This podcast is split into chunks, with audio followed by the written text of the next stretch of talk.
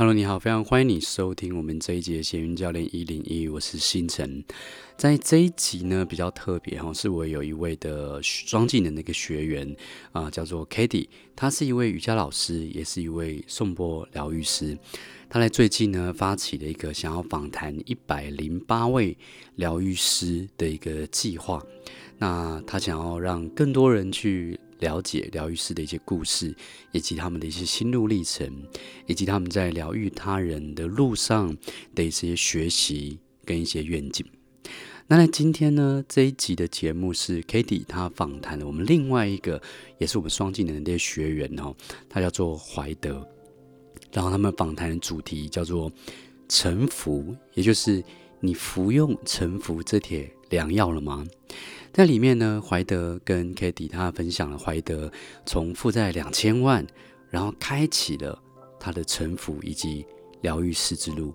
在里面，他会跟你分享什么是臣服，也会跟大家分享说臣服在他生命中扮演什么样的角色，臣服跟坚持他们之间怎么样去取得一些平衡。OK，所以在未来我们会有更多的这些。内容是关于 Cady 的一百零八疗愈之旅的一些内容。那今天就好好的享受这一集。你服用臣服这帖良药了吗？我是 Cady，瑜伽颂钵疗愈师。我用瑜伽颂钵疗愈我们的身心灵。今天我请到的特别来宾呢，他年纪轻轻，本来是在人生的巅峰，是人生的胜利组。但是经历了一个错误的决定呢，让他跌到谷底。在谷底的时候，他也没有放弃自己，他让自己呢重新来过。现在他是一位灵魂疗愈师，让我们来听听他精彩的人生故事。我们欢迎怀德。Hello，嗨，嗨嗨嗨，跟大家介绍一下，对，对。大家好，我叫我叫怀德，那我的灵性名字叫塔杠 T A G A N，那塔杠的意思呢是代表就是带领人们解脱与自由，对，这是我自己跟一个圣火传承的老师领的一个灵性名字，嗯，对，然后我觉得今天也很开心能够参加这一次的访谈，因为 Cady 那时候就有说他想他觉得。他想要访访问一百零八个疗愈师嘛，然后我就觉得这件事情是一件非常好的事，而且我觉得大家本身疗愈师现在在这个时代其实是可以聚在一起。如果说我们我们的心发心是良善的，我们真的希望能够让大家都能够呃创造一个美满的生活境地的话，我们大家是可以集结在一起做一些事情。所以很开心今天能参与这次的访谈。对，谢谢 Cady，真的是不不客气，真的因为。因为我真我真的觉得，只要是同频共振的人呢，其实会都会创造一些美好的这种所谓的回忆，或者一些美好，你你没有办法想想象得到的这个奇迹。那其实怀德，等一下哈，如如果你用到了那个字眼稍微艰深一点，麻烦请用浅白一点。这边的呃，因为这个在这里的这个华文程度可能稍微低一点点。没问题，没问题，包括我自己。好，没事没事。对，好，那么我们今天，因为今天的主题是臣服，OK，英文叫 surrender。其实，在之前我不懂什么叫臣服。好，那么臣服呢，对你来说呢，是有什么意义吗？呃，先说我我个人认为它的定义，就是我觉得臣服它是一个简单又深邃的智慧。其实臣服它并不是要你逆流而行，而是要顺流你的生命之流去前进。对，那之所以其实我会觉得今天我会很想要跟大家探究臣服的原因，是因为我自己生命当中也会有经历过很大很大的一些波折。嗯、那在这些波折当中呢，我有臣服，也因为我臣服了，我走上了臣服的这条路，我才开始看见，原来我们我们生命的背后其实有一个很大很大的力量。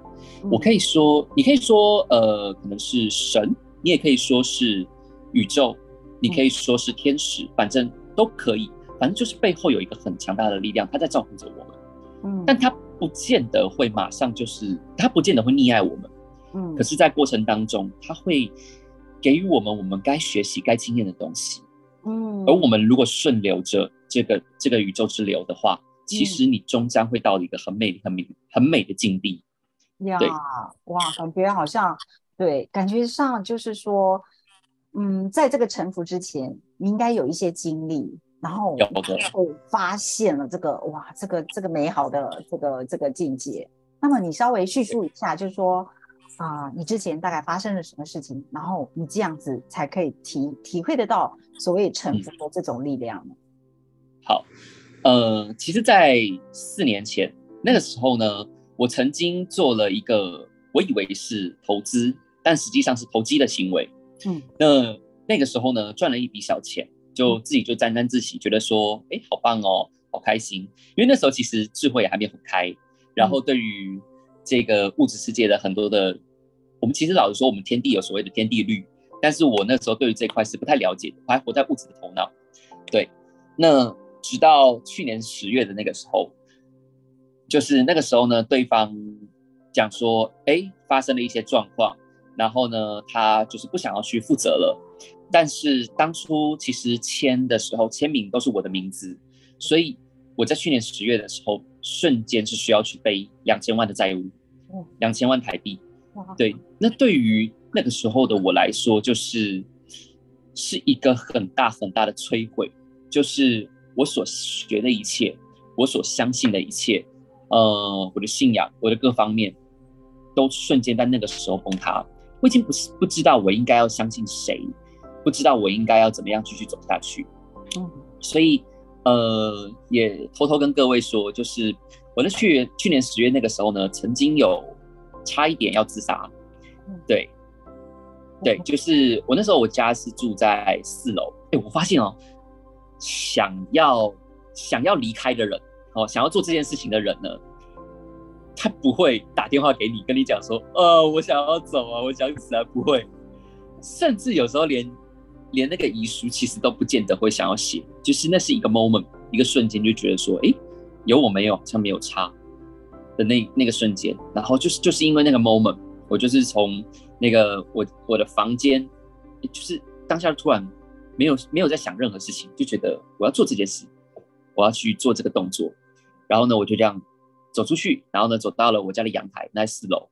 走到阳台那个时候呢，好在好在呢，就是我准备要爬，因为它它有个它有高度，所以要爬上去的时候呢，我突然脚软，因为脚软的那三到五秒钟的那个间那个间断的时候呢，就让我给了我一个很好的空间，让我去呃停下来。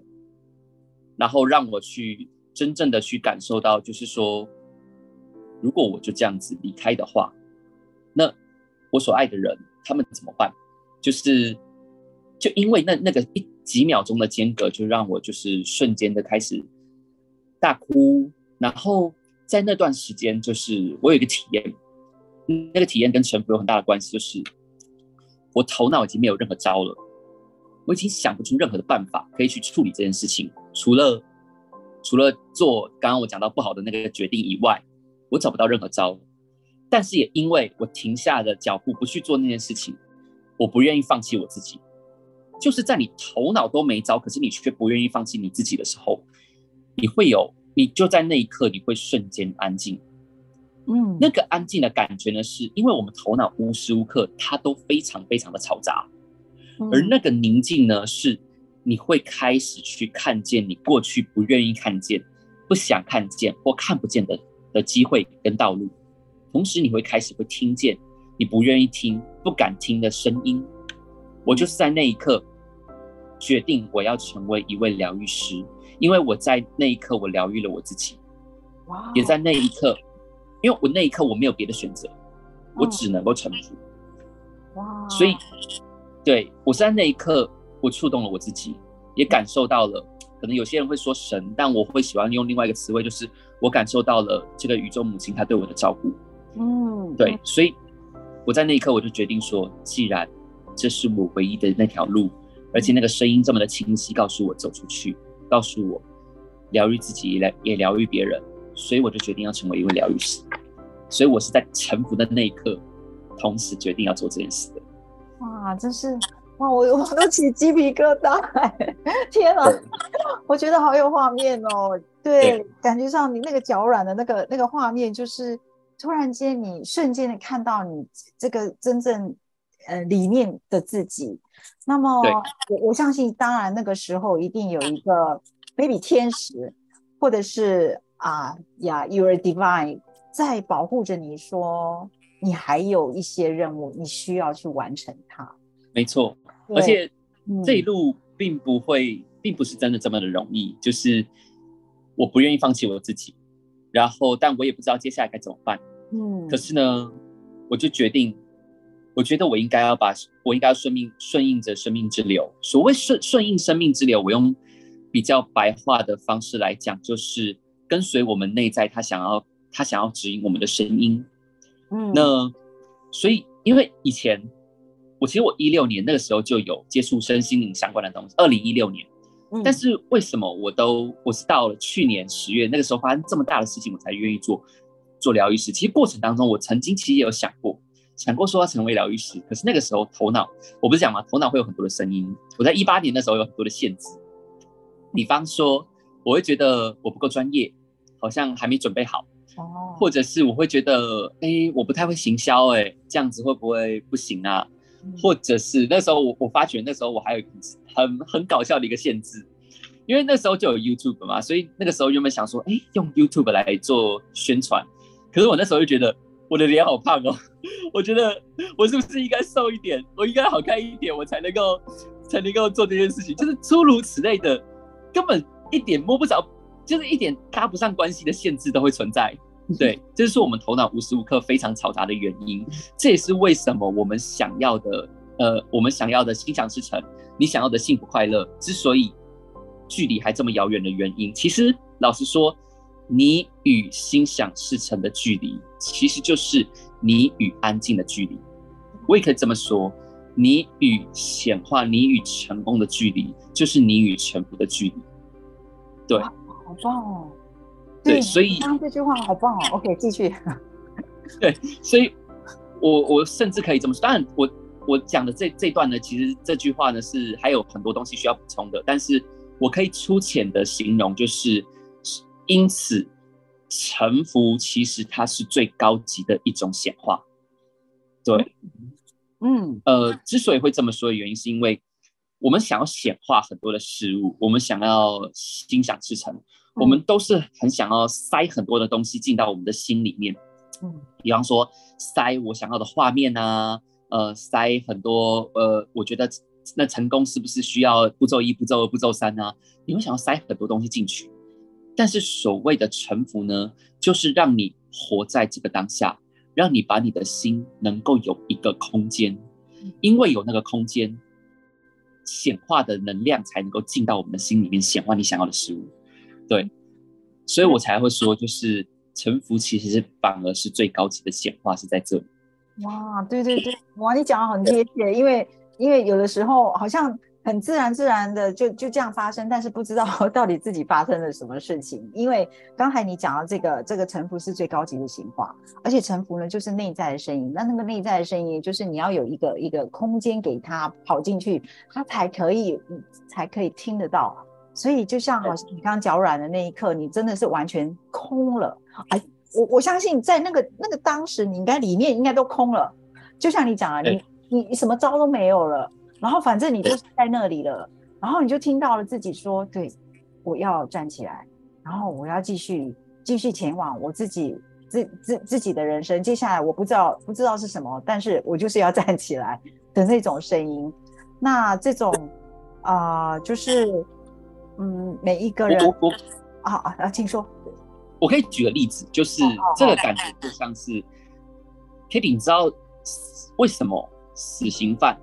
在当他知道他的死期将至之前，有一些死刑犯是会开悟的，他们会开始，他们会开始发掘生命当中真正重要的事情，他们会开始在狱中呢，就是协助狱友去走他们最后的这一里路，他们的心会开始打开，他们的慈悲会开始升起。为什么呢？为什么死刑犯在知道他死期的时候，有一些往往就会开始开悟？就是请指示。因为他已经没有未来了，他的未来已经不存在。同时，此时此刻，他的过去也无法再去绑架他分毫，他没有了未来，也放下了过去，嗯，他只有当下，而一切的显化、一切的慈悲、一切的开悟、臣服，全部都来自于当下。嗯，因为他没有了这些东西，他没有了过去的担忧，没有了对未来的担未未来的紧抓，所以他头脑会开始安静。嗯，所以安静就会看见，也就是因为那样那一刹那，所以他才会开始臣服，他才会开始开悟，然后开始整个人完全不一样。台湾就有就有这样的一个例子啊，当年那个时候有一位呃有一位杀人魔，反正就是他。他是就是伤害了某一个艺人，他的女儿，对，在台湾之后很轰动，然后结果他在狱中呢，就是因为他时期将至了，他瞬间他开始呃有了信仰，然后他开始带着狱友唱诵诗歌啊，在最后生命的最后一里路的时候，他还甚至还告诉告诉的大家说，这是我曾经犯过的错，我愿意接纳这一切去。臣服这一切，然后去接受我该接受的最后的罪责，对，然后就是这样子，这样这样子离开。嗯，对，所以，嗯，放，因为你没有了过去，你没有了未来，你放掉了那个时间线，你就可以臣服了。哇，对，对，对，嗯，对，好有，好有，好感动，好有画面，而且我觉得就是说，这种要，OK。这种要放下，还有就是对你的过去，你不再所谓的追究，或者是去留恋，其实好像也有一定程度的这个这种训练或是练习。有的，有的，对，跟学习。还有就是你刚刚说的这个当下，其实每一个人好像都很容易说，对啊，我就是活在，我就是我，我现在活着，我现在就是活在当下啊，但是。比如说你，嗯，你你你你你去楼下，你还会一直很想要说，哎，我昨天想吃那个什么什么，我我我我我现在真的也很想要吃什么，好像就是一直在跟你的过去，然后你用你的过去，然后活着未来。可是你忘记你现在其实有可能你只是口渴而已，那、你其实你忘记喝水的那种感觉。所以，嗯，那么我想要再问一下，就是，嗯，臣服呢，在。这两个字眼在你的生命里面呢，它扮演了什么角色来辅导你呢？好，我不是刚刚讲到去年十月发生了这件事情后，我决定要成为疗愈师。嗯，接下来才是有，才是接下来新的故事的开始。开始吗？哇，对，快点来洗耳恭听。一路上，对，我那个时候发出了意念，我要成为疗愈师的时候，那个时候我都还有自己原本的工作。哦，然后对，但这个工作就只是工作而已。那、嗯我找到了我自己的灵魂使命是在那一刻，然后那一刻呢，我是没有任何的启动资金的，对，但我就是想要全职去做这件事情。嗯，那好，那那个时候我发出了这个意念的时候，我就开始朝着这个方向前进。呃，我想说的是哦，臣服并不是消极的，呃，没有，呃，就是并不是消极的意思，臣服它带有一种积极的意义。嗯，举例而言，就是其实我们人是可以有蓝图的，其实我们人是可以想要的，想要没有问题，有问题的是我们执着了我们想要的那个画面，而没有看见，就是其实宇宙之流它要带我们到更大更大的境地。就我举例啊，比方说，可能像我以前，我以前做直销，我以前有做过做过业务。对，那个时候呢，就会想要拼公司的某个业绩，对，想要没有问题，但是一直在拼搏的过程当中，我只局限在我就是要，就是要那个东西，我就是要公司的那个业绩，而其他都不管。嗯，所以呢，开始去做了很多的蠢事啊，呃，对，就开始不是在讲吗？为达目的不择手段，会开始做这些事情，这个就是就不是臣服。真正的臣服呢，是你不仅你可以想要。但你又可以对结果零执着。哦，对，我可以想要，但我可以对结果零执着，因为你头脑啦，你小我所能够设、所能够想到的最好的版本，其实只是宇宙只是高我，只是这个生命之流所能够给你最差的版本。OK，对，所以我们当然可以设定，我们可以设定蓝图啊，但我们千万不要被希望绑架了。我们在前进的过程当中，一定会有更多新的启发出现，而这些启发其实就是高我跟宇宙给你的讯息跟灵感。哦，对，OK，哎，你刚才讲到一个那四个字很棒，不要被希望绑架。对，我们可以有蓝图，但是如果真的要有希望的话，我真的奉劝大家，千万不要被希望给绑架。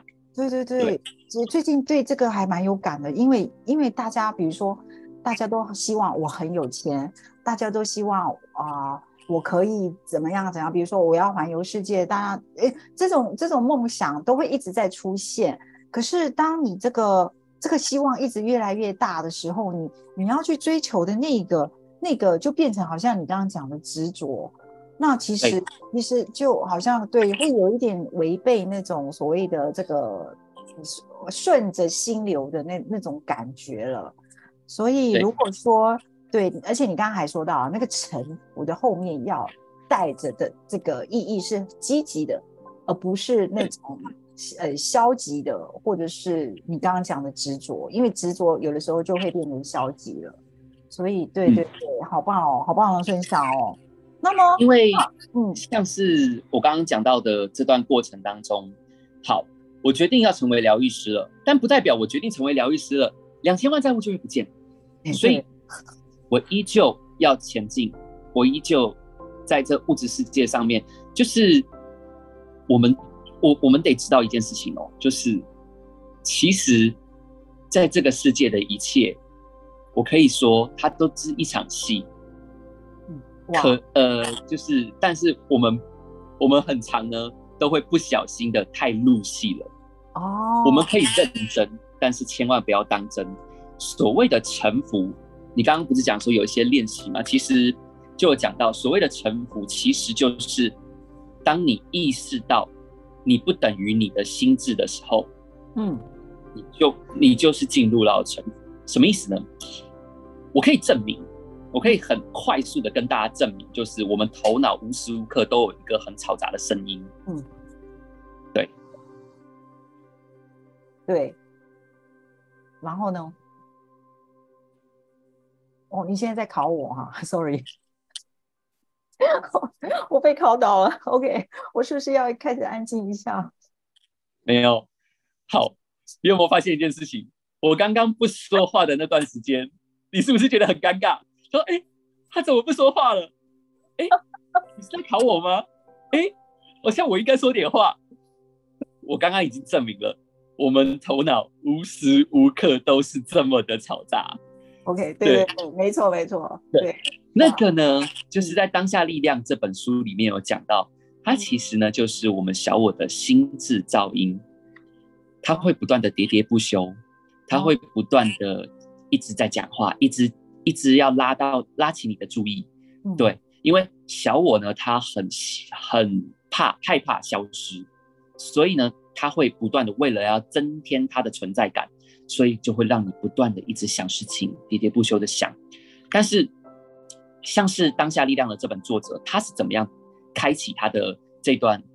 我我我不敢讲开悟，但他就是他是怎么样，就是进入了当下，进入了臣服呢？嗯，他当初也是在极度痛苦、极度忧郁的时候，他就是想说，我受够我自己了。可是那个时候呢，他又突然停下来，他想说，我受够我自己。这句话里面有两个我，对，那哪一个我是真的，哪一个我是假的呢？他就开始意识到，好像其实我们内在不是只有一个我，有两个我。一个我是那个不断在想事情的小我，另外一个我是那个观察者，也就是当你观察到你正在想事情，当你有意识的观察到你正在喝水，当你有意识的观察到你正在哭。你正在笑，嗯，那就是进入当下，那就是进入沉浮，那就是观察者出现了。所以其实开悟不并不像是大家所说的这么的困难，或是这么的这么的神叨叨的。所谓的所谓的开悟，或我可以讲再讲简单浅白一点，就是所谓的进入到显化状态好了，进入到沉浮状态，不过就是让你的观察者出现，观察到你的心智噪音而已。嗯，然后你就会发觉，你不等于你的心智。如果我继续认同了我的心智，那是不是我过去的那些限制就会出现？就是比方说，我觉得我不够专业，所以我不适合当疗愈师；我觉得我不会行销，所以我不适合当疗愈师。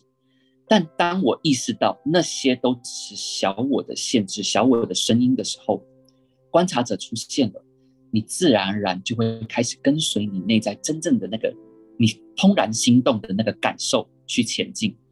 因为我们人有两样工具，一个是头脑，一个是心。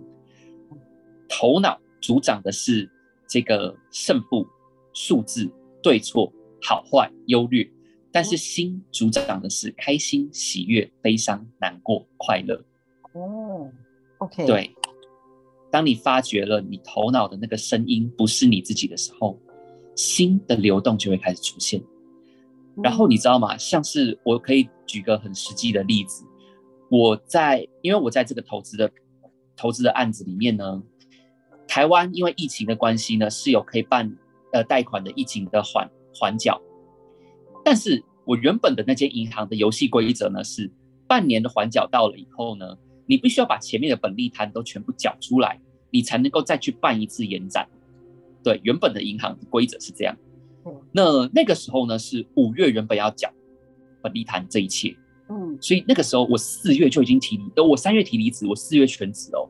启动资金都还没有准备妥当的时候，因为我就是完全的跟随那个声音。那因为会有会不会有恐惧，会不会有焦虑？会。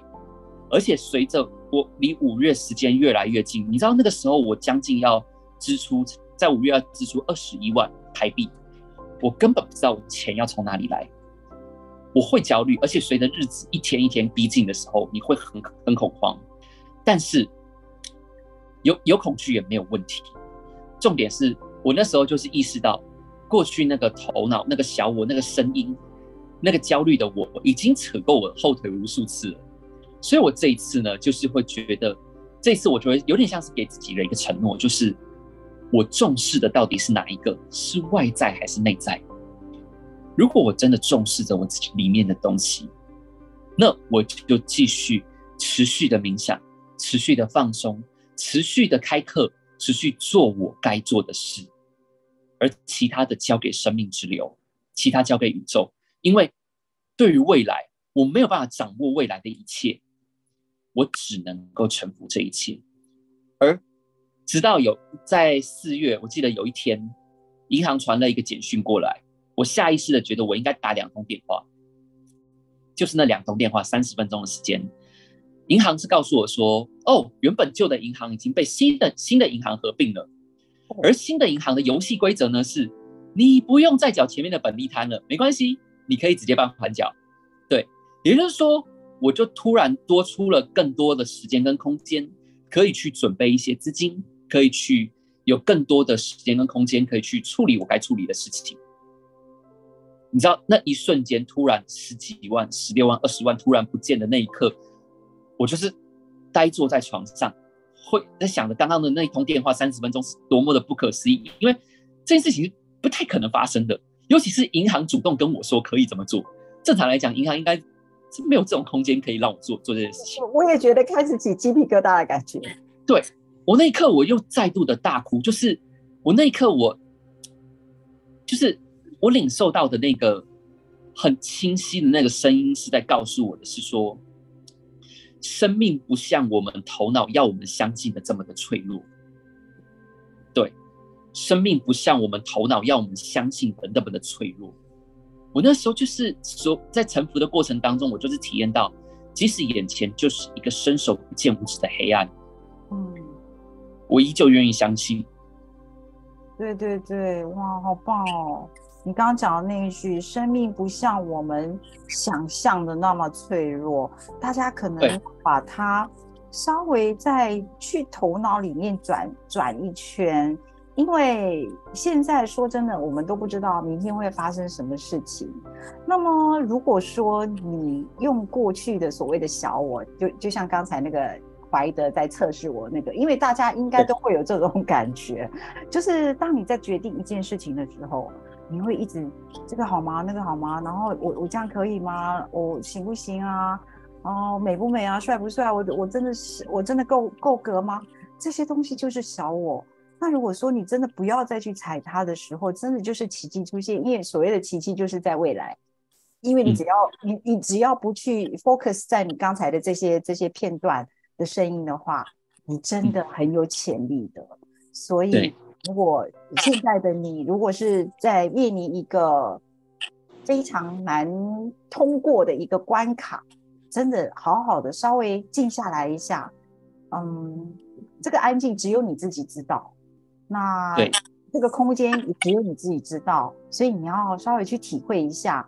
那就是说，这样子的练习呢，会慢慢的让你的空间变大，所以你的潜力就会越来越大。对，那么，那我我想要问一下，很多人都会觉得这个臣服跟这个坚持，其实它就很像一片薄薄的东西隔着而已。可是我怎么样知道我到底是臣服还是我坚持什么呢？可以跟我们分享一下。嗯，其实这是一个陷阱题，就像是很多人误以为知足是不是就意味着我不能够去有梦想，不能够继续创造？对，很多人就想说，我知足惜福啊，所以是不是代表我就不用去创造，不用有梦想，不用有理想？嗯，这其实是假的议题。对，但是很多人会不小心陷入头脑里面的这些矛盾。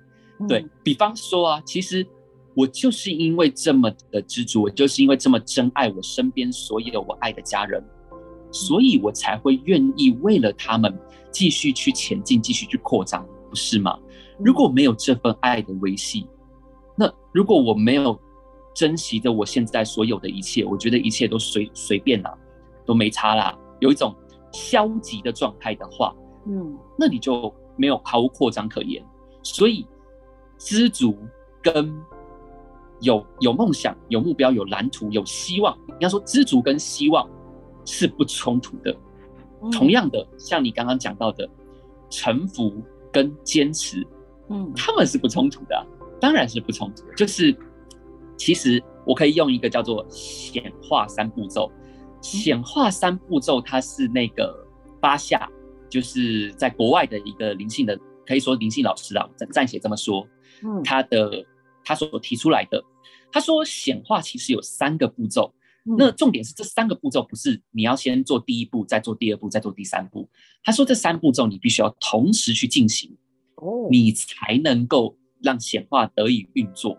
OK，它的第一步骤跟大家所听到的都一样，什么吸引力法则听到都一样，叫做想想你要什么，这个很简单。Oh. 第一步骤，你的愿景，想想你要什么。第二步骤呢，就是用尽全力到无法前进一步为止。好，前面这两步骤听起来都很成功学啊，这个没什么意思啊，嗯、就是对啊，我设定的目标，我就要开始去分段自式啊，我就要达成目标，这很很正常啊，没什么别，没什么特殊的。但第三步骤才是贯穿以前的精华。第三步骤叫对结果零执着。哦，对，OK，我可以设定我想设定的，我然后朝着我想设定的去前进，坚、oh. 持的朝着我想设定的前进。但是，当生命之流不知道把你带往了哪一个方向的 moment 的时候，你必须要顺应着生命之流，他想要带你去的方向。呃，我举例，因为我现在呢，就是常，我现在就是遵守的一个原则。这个原则呢，是来自于有一有一一本书叫《沉浮实验》，我甚至我有为沉浮实验，我有开课，开线上的课。哦，那沉浮实验这个作者呢，他就是他就是这样子去跟自己去，有点像是跟宇宙玩游戏。他就是这样玩，他就说，假设你面临到一个选择，嗯，而这个选择呢，只剩下喜好。就是只只剩下喜好问题，没有别的问题要考量的话，嗯，那当喜好跟生命之流摆在一起的时候，我们永远都会让生命之流获胜。我举个例子，嗯，昨天才发生的，OK，昨天呢，就是就是我的我的女朋友呢，她就是她希望我下午的时候帮他去板桥拿个东西，因为他没空。可是呢，我我头脑我就会头脑的会有很大的抗议，因为我告诉我自己说，我现在真的很忙，我现在有好多事情要做。然后如果我说我去板桥去帮他做这件事情的话，那可能我想做的事情就没有办法如期的完成，怎么样怎么样怎么样。但是。当我那个观察者又出来了，我安静下来的时候，我就看，真的有这么的忙吗？真的有这么的重要吗？嗯，就是当我开始去质疑，心智噪音是可以被质疑的。当你去质疑你的头脑的时候，你的头脑会开始有点哑口无言。它会呈呈现两种状态，一种是哑口无言，一种是更激烈的反抗。嗯，但是无论是哪一个，它都是心智噪音。当你的观察者出现，你的主人出现的时候，你就会看到他就只是一个小孩子。好，那在那一刻，我就会知道，其实我是有时间的。其实帮助他做这件事情，我是有余裕的。就是这件事情只是关乎我的喜好，我想不想这么做，我喜不喜欢这个时间做这件事情，还是我想要做我的事。当喜好跟这个生命之流，生命之流就像是他告诉我。说，哎，你可不可以去做这件事情的时候，我就会把这件事情当做是宇宙他告诉我的讯息，他要我去做的事。当宇宙告诉我的讯息的事情跟我的喜好两者去衡量的时候，我就会让宇宙去战胜，然后去前进。也因为我让宇宙战胜的那一刻，我在昨天的时候，我就终于意识到，我好像这一阵子，因为四月开始选址嘛。启动资金都还在这准备的过程当中，嗯，多少都会有一些焦虑，嗯，我就因为我决定接受宇宙的邀请，去帮我女朋友去做事情的时候，我就连带着看到，哦，原来我头脑有还有这些限制，我以为我已经够臣服了，我已经我以为我卸下了很多的东西了，但我发觉还有，我发觉我甚至有一点穷忙。哦，是在我接受了宇宙他给我的邀请的时候，才发觉做这件事情其实不是重点，重点是他要告诉我的是，让我继续安静下来，不要太穷忙。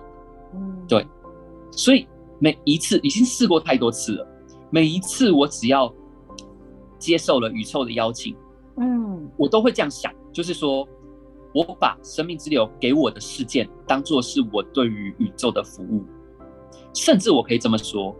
今天我开的所有课程，今天会接收你的邀请，然后呢，在这个访谈，我现在所说的每一字每一句，我做的每一件事情，通通都不是我在做的，看起来好像是我，但实际上我啥都没做，我一点都不够厉害，就是我没什么了不起的，我只是站在一旁，让宇宙、让生命之流透由我来跟你叙述，透由我来做这些课程。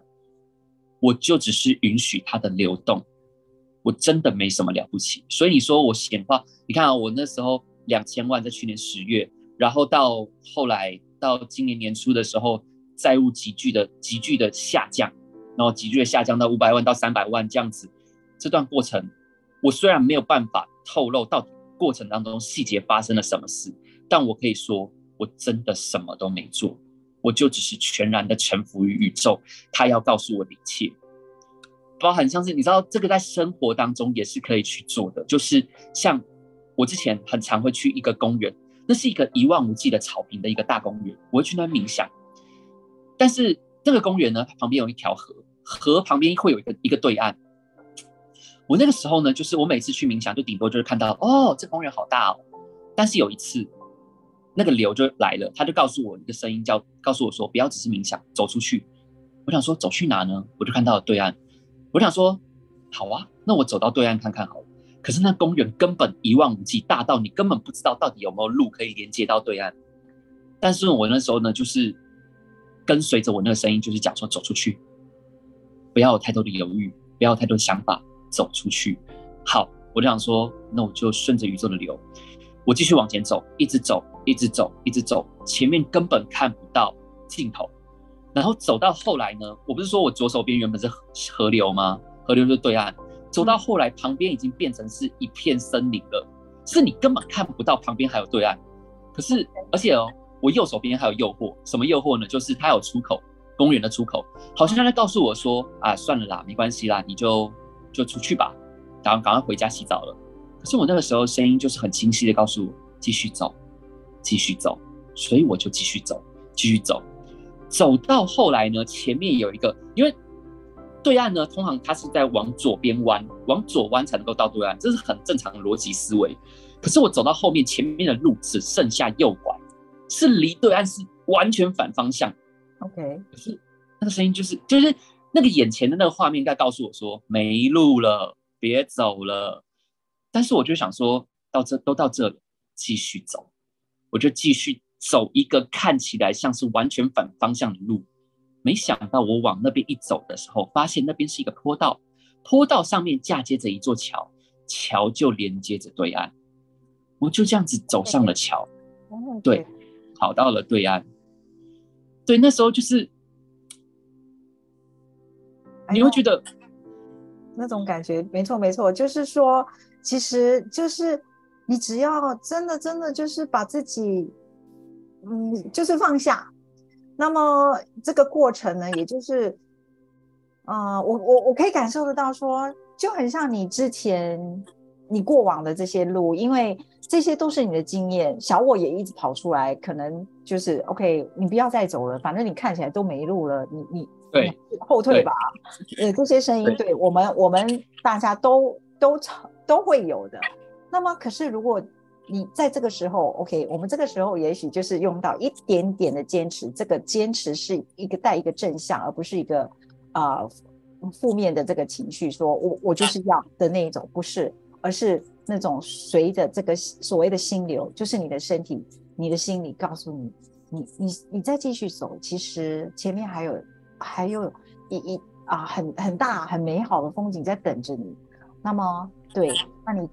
接着走，你真的就是走到，就像现在的你一样，因为啊、呃，我我真的也无法跟大家解释这这到底是是什么情况，真的也只有说，当你在遇到一件啊、呃，对你自己来讲是生命中很无法他呃踩过的坎的时候，你那个你那个感触是真的，就是是会会会非常的深刻。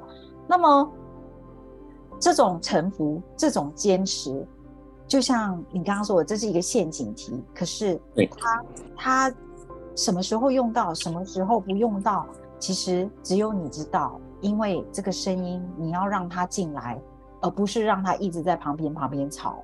这个吵，你要分得出，这是吵，还是真的那个声音在提醒你。所以，嗯。所以我们要怎么样练习所谓的？因为我们运动是练习我们身体上我们看得见的肌肉，哎，对，我们的身体外部。那么心理呃身体的里面呢，也有所谓的思想肌肉。这个思想肌肉你要常常的去啊、呃、动它一下，推它一下，然后揉揉它一下，它才会给你说今天啊、呃、你的你你真正想要去的是哪里，而不再是。所谓的啊、呃，那种小我的坚持，对吧？对，应该是这样讲，就是我们怎么分辨什么时候其实它是一个臣服的状态，什么时候它是一个执着的状态啊？执着，对，其实就是对于对你只要对结果没有任何的任何的要求，你只要对于结果不要有任何的执着，它一定要呈呈现什么画面。那这一路上的所有行动，它就会是一种臣服的行动。好，举例，像是我以前在做业务那个时候，我是做到是已经没有任何一兵一卒了。可是我那个时候就是因为我太喜欢那个环境了，然后我是头脑就是认为我这辈子就是要在这个环境如何如何如何，一定要就是要要拿到一个所谓的一定要。哦哦，对，然后到那个时候呢，就是什么都没有了。状态也很糟，但当我开始接收到一些不太一样的机会的时候，我开始放掉了我原本那个业务的那个那个环境的时候，我反而过得更加的顺畅。对，那那就是所谓的执着，执着就是一直要求在某一个画面的实现，比方说，我一定要那一间房，嗯，我就是要那一间房，别的房我不要，嗯嗯，嗯我一定要那一百万。但是没有那一百万，可是接下来可能也许拐个弯会有那另外一个两百万呢？你看不到，就有点像是你去高铁，高铁你想要找爸爸，哦，就是你想找爸爸的时候呢，你是看不到其他任何一个风景，任何一个人，你就只会 focus 在那个爸爸在哪里，我爸到底在哪里？嗯，对。但是我想讲的是，不是不要找爸爸，不是不要设定目标，不要有怨，而是你在找爸爸的同时，你能不能够让你的视野更开阔，看见更多的可能性？而不是只是这个东西而已。哇，OK，来，我们再把它白话一点。刚才韦德讲的就是说，有大家一定都会有一个目标，可能我要跑多远，或是我一定，比如说你刚刚讲我要那一间房，你可以有那一间房，但是你不要这种从呃呃起点到终点，你就是一直想要看那间房，可是你那个距离的旁边可能有。花草树木啊，可能有一些经过的人啊，还有一些可能经过的一些很有趣的东西。你如果只是太执着，你一直往前冲，你没有去观想周遭或者是身旁所发生的这个过程呢，你真的就是错过。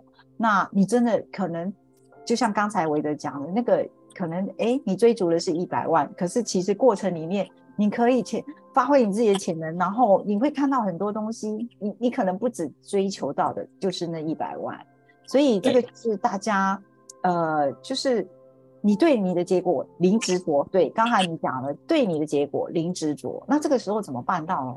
可是到底怎么办到？其实有的时候我们大家会想，哎，怎么办到？